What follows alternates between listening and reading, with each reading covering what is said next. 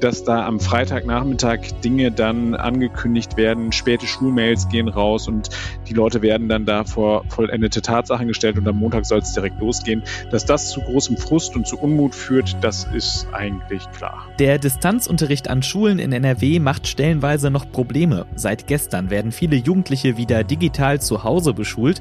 Auch im Landtag wird die Bildungspolitik während der Corona-Pandemie heute ein Thema. Mehr dazu gleich im Aufwacher. Außerdem, auf der Kö wurde gestern ein Luxusuhrenladen überfallen und wie das abgelaufen ist, klingt fast wie im Film. Mein Name ist Sebastian Stachorer. Schön, dass ihr dabei seid. Der Rheinische Post Aufwacher.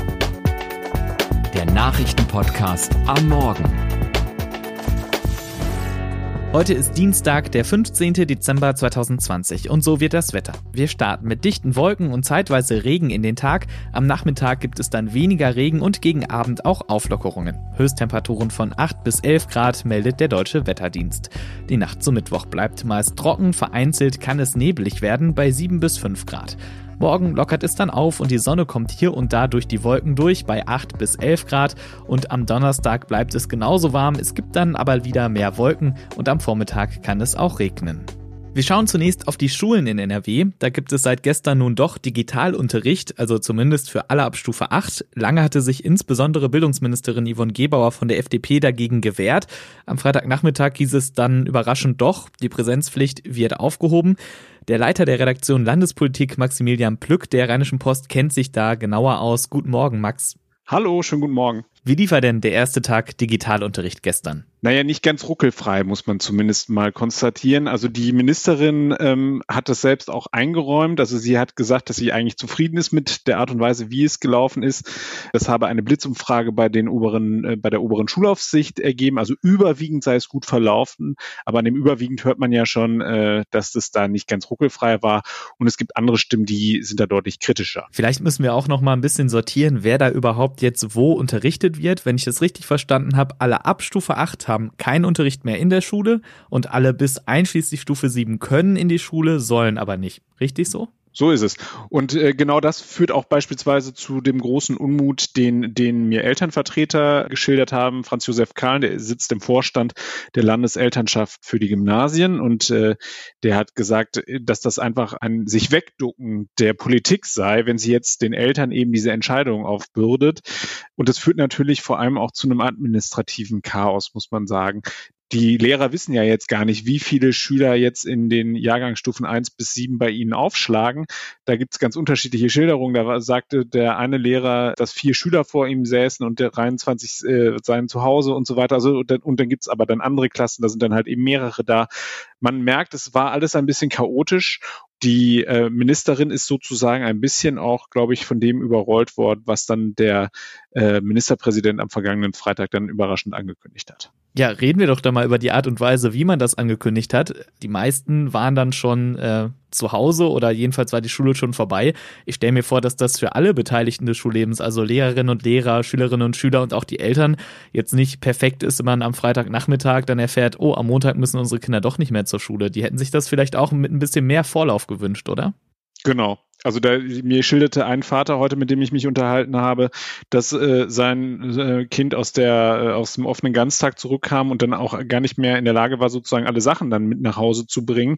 Wir haben jetzt im Endeffekt das erlebt, was wir in den vergangenen Tagen schon häufiger erlebt haben, ähm, dass da am Freitagnachmittag Dinge dann äh, angekündigt werden, späte Schulmails gehen raus und die Leute werden dann da vor vollendete Tatsachen gestellt und am Montag soll es direkt losgehen. Dass das zu großem Frust und zu Unmut führt, das ist eigentlich klar. Was ich mich auch frage, wenn ich mich so an meine Schulzeit erinnere, vor Weihnachten, da gab es auch noch immer die eine oder andere Klausur, die geschrieben werden sollte. Und wenn wir uns ans Frühjahr zurückerinnern, da war es ja auch so, die Klausuren und Prüfungen sollten auf jeden Fall geschrieben werden.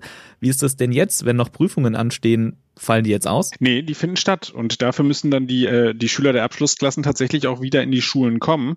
Äh, auch das führt zu großem Unmut. Äh, die Landeschefin der äh, GEW, also der Gewerkschaft Erziehung und Wissenschaft, äh, Maike Finnern, hat mir gesagt, sie würde dafür plädieren, dass man endlich anerkenne, dass dies kein normales Schuljahr sei und dass man deswegen dann auch ähm, einfach mit weniger Klausuren voll lieb nehmen solle. Also sprich, man sollte das ausfallen lassen. Und ähm, dahinter steht auch so ein bisschen die Sorge, dass die Eltern wenn sie dann sagen, das ist, war kein normales Schuljahr und trotzdem werden unsere Kinder jetzt dazu verdonnert, hier eben in die Schulen zu kommen und müssen unter widrigen Bedingungen die Klausuren schreiben, dass sie dann dagegen klagen werden, wenn sie mit der Note nicht zufrieden sind.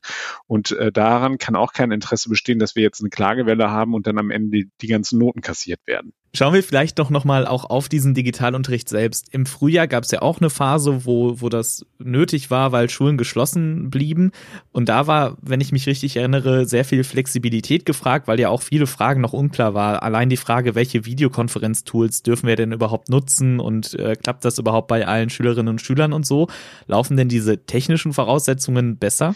Also äh, da gibt's unterschiedliche Meinungen. Ich äh, habe heute gehört, dass beispielsweise die Server auch schon wieder wieder überlastet waren und dass es relativ schwierig war, ähm, sich bei diesen, äh, bei diesen Plattformen, die dort benutzt werden, äh, anzumelden und dass es da auf jeden Fall extrem gehakelt hat, kann man sich ja auch vorstellen, wenn da auf einen Schlag jetzt plötzlich ähm, äh, tausende Schüler äh, versuchen, sich da einzuloggen, dass es dann halt eben zu Schwierigkeiten führt. Eine große Hemmschwelle war ja in der Vergangenheit auch das Thema Ausstattung.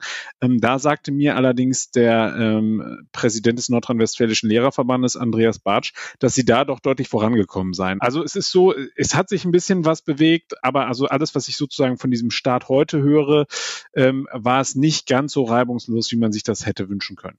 Dieser ruckelige Start, von dem du gesprochen hast, jetzt gibt's die Pandemie seit einem Dreivierteljahr und man konnte ja einige Sachen eigentlich auch verbessern. Was für ein Licht wirft das denn auf, äh, auf das Bildungsministerium und auch auf Yvonne Gebauer? Ja, sie, ähm, sie macht da zurzeit keine richtig gute Figur, muss man sagen. Ähm, sie hat sich da in eine Ecke manövriert, aus der sie nur sehr schwer rauskommt. Es ist so, dass die ähm, beispielsweise Lehrervertreter, ähm, aber auch Elternvertreter sagen, dass die Zeit einfach nicht genutzt worden ist nach den Ferien, um ordentlich auf diese Pandemie zu reagieren. Also es sagen mir eigentlich alle, mit denen ich gesprochen habe, wir wussten, dass die zweite Welle kommt, ähm, aber die äh, Schulministerin hat einfach fest daran gehalten, äh, an diesem Präsenzunterricht und hat offensichtlich keinen Plan B in der Schublade gehabt, wie man damit verfährt, wenn dann eben Präsenzunterricht nicht mehr möglich ist. Zumal sie auch so wahnsinnig lange an dieser Präsenzpflicht festgehalten hat. Also bis, bis wann, Mitte letzter Woche oder so, hat sie ja eindeutig gesagt, nein, wir machen die Schulen nicht zu, die bleiben offen, alle müssen weiter zur Schule gehen. Das war ja dann doch ziemlich hoppla hoppe am Ende. Und dann war es halt eben auch noch ungünstig, dass dann halt sich der Ministerpräsident wieder hingestellt hat und äh, ihre äh, Entscheidung da kassiert hat. Das dürfte auch äh, nochmal ein großes Thema werden bei der heutigen Sitzung des Plenums. Also der Landtag tritt heute zu einer Sondersitzung zusammen. Armin Laschet wird dort äh, nochmal die Beschlüsse der MPK präsentieren und dann ähm, wird darüber auch wahrscheinlich nochmal äh, sehr hitzig debattiert werden. Es gab ja dann auch von der SPD, meine ich, ähm, Rücktrittsforderungen äh, gegenüber Yvonne Gebauer. Wie muss man das einordnen? Ähm, das ist natürlich Aufgabe der äh, Opposition, die Regierung vor sich herzutreiben und de dem äh, schulpolitischen ähm, Sprecher der SPD ist da so ein bisschen äh, der, der Kragen geplatzt, als dann am Freitag diese Kehrtwende kam und äh, die am Montag dann direkt schon umgesetzt werden sollte. Und da hat er dann eben den Rücktritt gefordert, Jochen Ort von der SPD. Ich glaube am Ende, dass sie sich damit nicht durchsetzen werden. Ich glaube, dass Armin Laschet an seiner Schulministerin festhält, alleine auch, äh, weil er den lieben Koalitionsfrieden wahren möchte. Dann schauen wir doch jetzt nochmal in die Zukunft. Also bis zum 10. Januar soll das erstmal so weitergehen mit dem Digitalunterricht. Dazwischen liegen noch Ferien und so. Aber was ist denn danach? Also wann wird das neu entschieden? Vielleicht mit ein bisschen mehr Vorlauf dieses Mal, weiß man das schon? Also am 5. Januar werden die Ministerpräsidenten nochmal zu einer Runde zusammenkommen und ähm, dann gehe ich davon aus, dass da äh, dann auch das Thema Schule wieder angesprochen wird. Dann gibt es einen gewissen Vorlauf, der dann da ist, äh, wenn es dann halt eben schnelle Entscheidungen gibt und wenn es möglicherweise auch wie diesmal äh, in NRW schon vor der Ministerpräsidentenrunde da Signale gibt. Da hätte ich jetzt äh, die Hoffnung, dass es, äh, dass es möglich sein wird, dass sich die Schulen da besser darauf vorbereiten. Äh, sowohl die GEW als auch ähm, die grünen Politikerin Sigrid Bär haben mir beide gesagt, dass sie nicht daran glauben, dass wir äh, ab dem 10. Januar dann zurück zum normalen Unterricht kommen. Also die gehen schon davon aus, dass es äh, weiter in diesen Distanzunterricht geben wird. Und auch äh, das, was die Schulministerin gesagt hat, deutet darauf hin, dass man sich da zumindest nicht zu, zu weit aus dem Fenster lehnen will. Und auch der Ministerpräsident hat ja schon gesagt, wenn die Infektionszahlen da nicht äh, dementsprechend sind, dann äh, müsse man Maßnahmen beibehalten. Also die Eltern können sich darauf einstellen, dass es noch für längere Zeit sehr, sehr ungemütlich bleibt. Vielen Dank für den Überblick, Max Plück. Gerne. Bis zum nächsten Mal. Kommen wir jetzt zu einem ganz anderen Thema, das mal nichts mit Corona zu tun hat. Auf Düsseldorfs bekanntester Einkaufsstraße auf der Kö wurde ein Luxus-Uhrenhändler überfallen. Christoph Schröter aus der Lokalredaktion Düsseldorf der Rheinischen Post weiß genau, was da los war. Guten Morgen, Christoph. Hallo Sebastian, grüß dich. Christoph, was war da gestern los auf der Kö? Wer wurde da überfallen? Genau, das war eine äh, Filiale des äh, Schweizer Luxusuhrenherstellers Breguet. Ähm, die ist äh, oben ganz am, am äh, Anfang der Kühe in Höhe des äh, Corneliusplatzes hat er eine Filiale und ähm, da sind die Täter halt gestern eingebrochen. Und wie, wie ist das abgelaufen? Das ist ja durchaus auch ein bisschen spektakulär gewesen. Ähm, kannst du so erzählen, wie war der Tathergang? Genau, das war in der Tat recht spektakulär. Die Täter sind ähm, mit einem äh, PKW in eine Scheibe des, Wagen, des Ladens äh, gefahren und ähm, haben den Wagen da wieder ein Stück zurückgesetzt, sind dann in den äh, Laden ähm, reingegangen durch die kaputte Scheibe, haben dann die ähm, Angestellten da, wie die Polizei sagte, mit, äh, mit Pfefferspray und mit, äh, mit Schusswaffen bedroht, wobei Schusswaffen jetzt auch nur in Anführungszeichen eine Gaspistole vielleicht sein kann. Muss jetzt nicht eine normale, eine richtige Pistole sein, wie man sich das vorstellt und haben dann da einige von den Uhren da äh, gestohlen. Wie hoch ist denn der Schaden? Also wie teuer ist so eine Uhr und wie viele von solchen Uhren haben die Täter mitgenommen? Ja, die, die, die Uhren liegen schon ein bisschen über, über der Einkommensklasse vom Otto Normalverdiener. Also ähm, die, die, die können durchaus bis zu 200.000 Euro kosten. Die Polizei wollte sich jetzt nicht genau zu der, zu der äh, Höhe der Beute äußern. Die haben nur gesagt, äh, die Täter hätten den Laden ganz gut leergeräumt. DPA hat irgendwo herausgefunden, dass es wohl mindestens ähm, äh, die Beute in Höhe von einer Million Euro sein soll. Und weiß die Polizei schon etwas über die Täter? Also man weiß noch nicht mal ganz genau, wie viele es waren. Man vermutet mindestens drei, aber selbst das weiß man jetzt noch nicht so ganz genau. Ähm, und man weiß nur, dass sie Kapuzenjacken hatten, einer eine beige und einer eine blaue, aber das ist bislang eigentlich auch alles. Vielleicht gehen wir nochmal zum Tathergang zurück. Also nachdem die Täter in den Laden reingefahren sind und dann die Uhren erbeutet haben, sind die erstmal rausgegangen und auf Roller gestiegen und mit diesen Rollern weggefahren. Wie ging es denn dann weiter? Äh, die Roller hat man dann später in der Nähe so 600, 700 Meter entfernt, ähm, in der Nähe vom Schauspielhaus, wer sich in Düsseldorf auskennt, das ist Luftlinie nicht so weit entfernt, äh, gefunden. Da hat die Polizei dann einen, so einen ähm, Spürhund eingesetzt. Der hat dann die, die Fährte aufgenommen von diesen Rollern aus. Äh, einmal quer durch den, äh, durch den Hofgarten, das ist halt so ein zentral gelegener Park hier in Düsseldorf. Auf der anderen Seite quasi äh, ist die Spur dann verloren gegangen und äh, da vermutet die Polizei, dass sie dann nochmal in ein, noch in ein weiteres Fluchtfahrzeug gestiegen sind, was sie dann da, da geparkt hatten ja, und seitdem fehlt jetzt erstmal jede Spur von denen. Und wie geht's jetzt weiter in den nächsten Tagen? Ja, die Polizei hofft jetzt, ähm, dass, dass, dass sich irgendwelche, irgendwelche Zeugen melden. Vielleicht ähm, äh, hat ja jemand gesehen, wie die Täter in das letzte Fluchtfahrzeug gestiegen sind und äh, in welche Richtung äh, sie äh, weggefahren sind. Die, die Großfahndung in und um Düsseldorf herum läuft weiter ja, vielleicht ähm, kommt man dann da irgendwie weiter. Andere Sachen hat die Polizei bislang jetzt vielleicht auch aus ermittlungstaktischen Gründen noch nicht gesagt, aber ähm, da muss man jetzt einfach die nächsten Tage mal abwarten.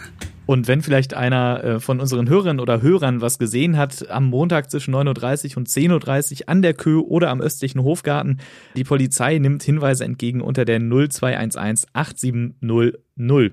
Vielen Dank, Christoph Schröter. Ja, gerne. Und das wird heute wichtig. Wir haben gerade kurz darüber gesprochen, der NRW-Landtag kommt heute zu einer Sondersitzung zusammen. Armin Laschet berichtet über die neuen Lockdown-Regeln, die ab morgen gelten. Außerdem hat die SPD-Fraktion eine aktuelle Stunde zum Zitat drohendem Kollaps auf Intensivstationen in NRW beantragt. Hintergrund. Gestern waren weniger als 15 Prozent der Intensivbetten in NRW noch nicht belegt. Damit waren nur noch 840 Betten frei. Mehr als 1000 waren mit Covid-19 Patientinnen und Patienten belegt. Die Bundesregierung hat in den vergangenen Tagen Schutzmasken an Pflegeheime verschickt. Die Arbeiterwohlfahrt warnt aber ihre Pflegeheime im westlichen Westfalen davor, diese Masken zu benutzen. Sie seien mit dem Hinweis Non-Medical versehen und damit für den medizinischen Bereich unbrauchbar. In Kleve steht ein 19-Jähriger wegen Vergewaltigung einer Schwangeren vor Gericht. Die Frau wollte sich vom Angeklagten trennen, der auch der Vater des Ungeborenen ist. Daraufhin soll er sie mit dem Tod bedroht, geschlagen und mehrfach vergewaltigt haben. Das war der Aufwacher vom 15. Dezember 2020. Wenn ihr uns etwas sagen wollt, Lob, Kritik oder Themenvorschläge habt, schreibt uns eine Mail an aufwacher.rp-online.de. Weitere Kontaktmöglichkeiten findet ihr auch in den Show Notes. Außerdem hier auch nochmal der Hinweis auf unser RP Plus Abo. Das findet ihr auf rp-online.de-abo-aufwacher. Das war's von mir, Sebastian Stachorra. Habt einen guten Tag. Macht's gut. Mehr bei uns im Netz www.rp-online.de